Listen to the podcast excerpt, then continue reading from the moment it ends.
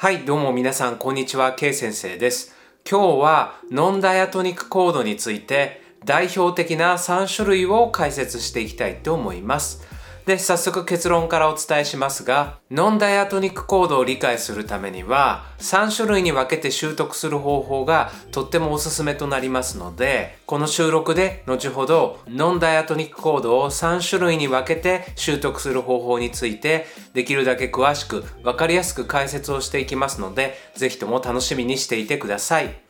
このチャンネルではコード理論、作曲、ピアノ弾き歌いなど音楽が大好きな方にとって有益な情報をお伝えしていますので興味のある方はチャンネル登録をよろしくお願いします。また Twitter もやっていますので興味のある方はフォローをよろしくお願いします。では早速内容に入っていきたいと思います。以前別の収録にてダイアトニックコードについて詳しく解説をしましたがその際にダイアトニックコードとは一つのキーに主に用いられる音のみで構築されたコードを指すというふうにお伝えをしました。一方で今日解説するノンダイアトニックコードとはその真逆になりましてダイアトニックコード以外のあらゆるコードを指すんですね。そこで今日のノンダイアトニックコードについての解説を理解するためにはあらかじめダイアトニックコードについて理解しておく必要がありますのでもしも十分に理解されてない場合は説明欄にある URL よりダイアトニックコードについての収録を先にチェックしてから今日の収録の先へと進んでいただければと思います。では改めましてノンダイアトニックコードについての解説を進めていきたいと思います。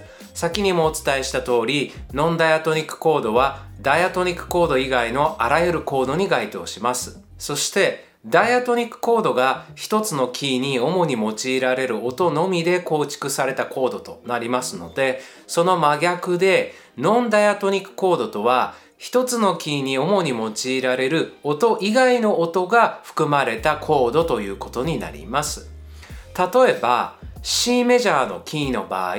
ノンダイアトニックコードとは C メジャースケールにある音以外の音が含まれたコードになります。これはつまり C メジャーのキーの場合はピアノの鍵盤にある黒鍵が含まれたコードがノンダイアトニックコードになるということになります。また別のキーで言うと G メジャーのキーの場合は G メジャースケールにある音以外の音が含まれたコードがノンダイアトニックコードになりますし別のキーの例でいきますと F メジャーのキーの場合は F メジャースケールにある音以外の音が含まれたコードがノンダイアトニックコードということになります。このようにメジャーキーの場合はそのキーのメジャースケールにある音以外の音がコードトーンとして含まれているものがノンダイアトニックコードということになります。この点がノンダイアトニックコードを把握するために非常に大切なポイントとなりますのでぜひともしっかり押さえておいてください。そしてこのノンダイアトニックコードですが実はダイアトニックコードよりも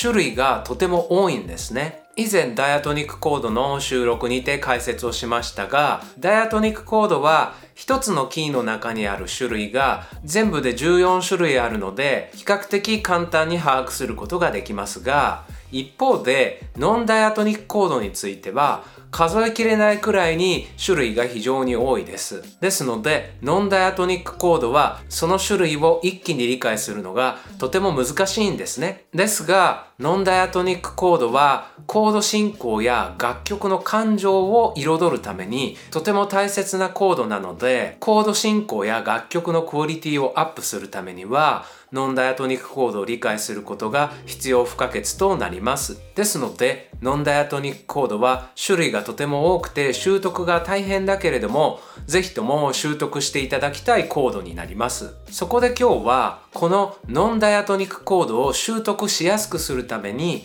3種類に分けてそれぞれご紹介をしていきたいと思います。まず種類その1がセカンダリードミナントというノンダイアトニックコードになります。このセカンダリードミナントは第2のドミナントという意味もある非常にパワフルなコードなんですね。そこでこのセカンダリードミナントの例を C メジャーキーにてピアノを弾きながらコード進行を解説していきたいと思います。まず C メジャー7、B7、Em7、A7、Dm7、G7、C メジャー7もう一度弾きますね。C メジャー7 B7 e マイナー7 A7 d マイナー7 G7 C メジャー7いかがですか？実はこの中に2つのセカンダリードミナントが入っています。そこでまず現段階で分析できるコードについてそれぞれ分析をしていきますと最初の C メジャーセブンスが1メジャーセブンスということになります。そして3つ目のコード e マイナーセブンスが3マイナーセブンス。5つ目のコードの d マイナーセブンスが2マイナーセブンス。6つ目のコードの G セブンスが5セブンス。そして最後のコードの C メジャーセブンスが1メジャーセブンスということになります。つまりここで分析できない2つのコードについてがセカンダリードミナントということになるんですがその特徴を捉えていくために今度はそれぞれのコードのコードトーンについて1つずつ把握していきたいと思います。まず C メジャー7は C と E と G と B です。続きまして B7 は B と D シャープと F シャープと A です。この D シャープと F シャープが C メジャーのキーにはありませんので、この B7 はセカンダリードミナントということになります。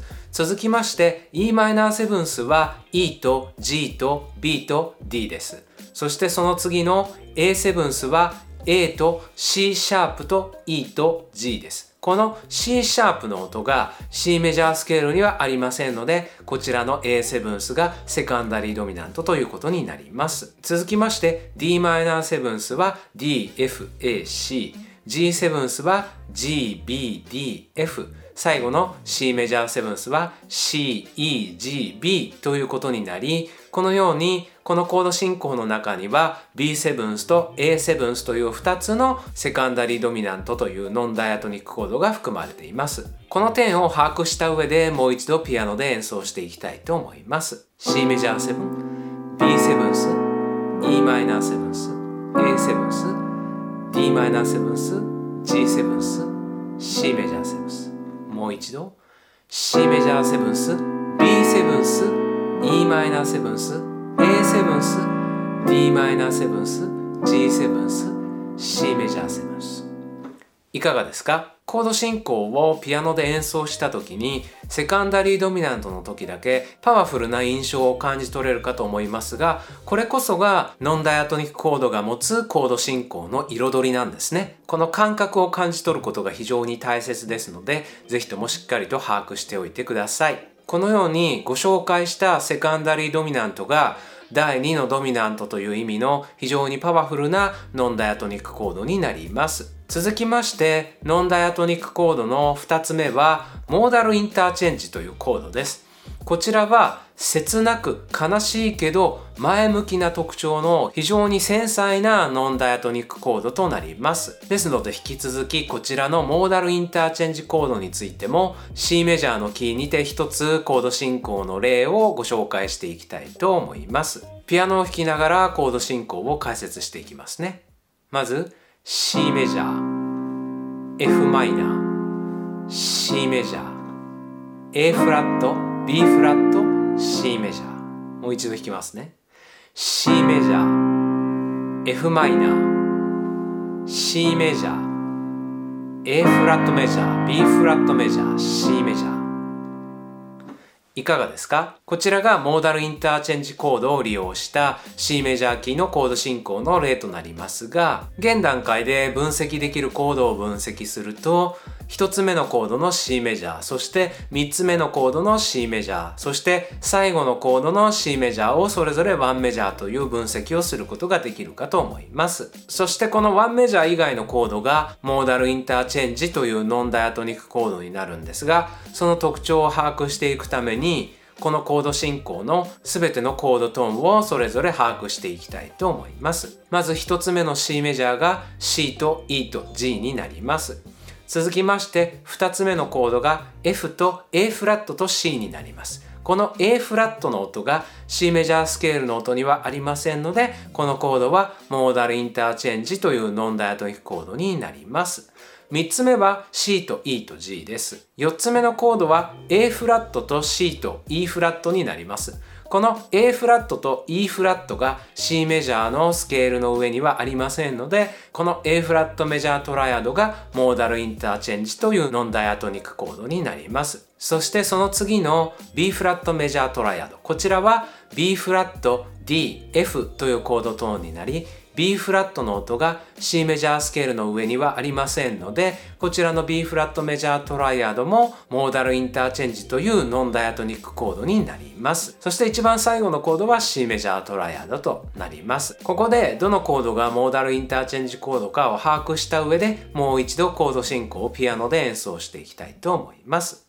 C メジャー F マイナー C メジャー A フラットメジャー B フラットメジャー C メジャーもう一度いきます。C メジャー F マイナー C メジャー A フラットメジャー B フラットメジャー C メジャーいかがですか？このようにモーダルインターチェンジは切なく悲しいけど前向きな特徴がある非常に繊細なノンダイアトニックコードとなっていますのでぜひともこの特徴をしっかりと把握していただければと思います。では続きましてノンダイアトニックコードの3つ目の種類の解説をしていきたいと思います。3つ目は無機能コードと呼ばれるノンダイアトニックコードです。このコードを英語で non-functional chord と呼びましてそのまんまの意味で機能がないコードということになります。そこでこの無機能コードについても C メジャーのキーの例を一つピアノを弾きながら解説していきたいと思います。まず C メジャー7、A メジャー7、G フラットメジャー7、D フラットメジャー7、C メジャー7。もう一度弾きますね。C メジャー7、A メジャー7、G フラットメジャー7 E フラットメジャー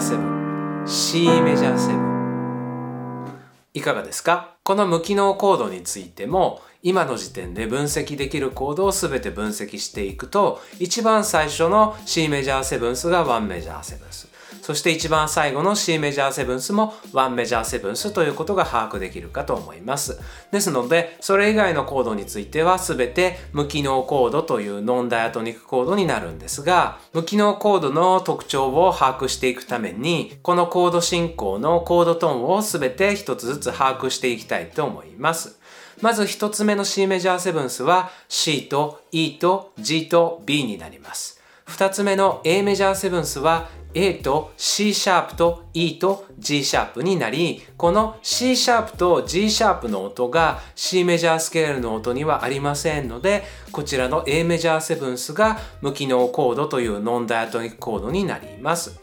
続きまして G フラットメジャーセブンスのコードトーンです。G フラットと B フラットと D フラットと F がコードトーンになりまして G フラットと B フラットと D フラットが C メジャースケールの音にはありませんのでこちらの G フラットメジャーセブンスも無機能コードというノンダイアトニックコードになります。続きまして E フラットメジャーセブンスのコードトーンです E フラット G B フラット D がコードトーンになりますが E フラットと B フラットが C メジャースケールの音にはありませんのでこちらの E フラットメジャーセブンスも無機能コードというノンダイアトニックコードに該当します。そして一番最後は C メジャーセブンスなので C と E と G と B になります。どのコードが無機能コードかを把握した上でもう一度ピアノを弾きたいと思います。C メジャーセブン A メジャーセブン G フラットメジャーセブン E フラットメジャーセブン C メジャーセブン A メジャーセブン G フラットメジャー7 E フラットメジャー7 C メジャー7いかがですか？このように無機能コードは機能がないノンダイアトニックコードとなりますので先に解説したセカンダリードミナントやモーダルインターチェンジとは大きく印象が異なるノンダイアトニックコードとなります。ですがこちらの無機能コードも非常によく使われますのでぜひともしっかりと把握していただければと思います。さてこのようにノンダイアトニックコードを3つの種類に分けて解説をしてきましたが非常にたくさん種類がありますのでこの収録で解説した3つの種類に分けてしっかりと習得していただければと思います。またこれらの3種類について1つずつ個別の収録にて詳しく解説をしていきますのでさらに学びを深めたい場合は関連の収録などについて説明欄にある URL からチェックしてさらに学びを深めていってくださいでは今日のまとめに入りたいと思いますノンダイアトニックコードを理解するためには3種類に分けて習得する方法がとてもおすすめです。1つ目がセカンダリードミナント。2つ目がモーダルインターチェンジコード。3つ目が無機能コードとなります。これら3種類の特徴や構成パターンなどを一つずつ把握した上で積極的にコードの分析やコード進行への活用を実践していただければと思います。コード進行のパターンを豊かにして楽曲のクオリティをアップしたい方にとっては非常に大切なポイントとなりますのでぜひともしっかりと把握していただければと思います。それでは今日の収録はこれにて終わりにしたいと思います。このチャンネルでは音楽が大好きな方にとって有益な情報をお伝えしていますので興味のある方はぜひともチャンネル登録をよろしくお願いします。またこの収録が役に立ったら高評価を質問などがあればぜひともコメント欄をご利用ください。ではまた別の収録にてお会いしましょう。それではまた。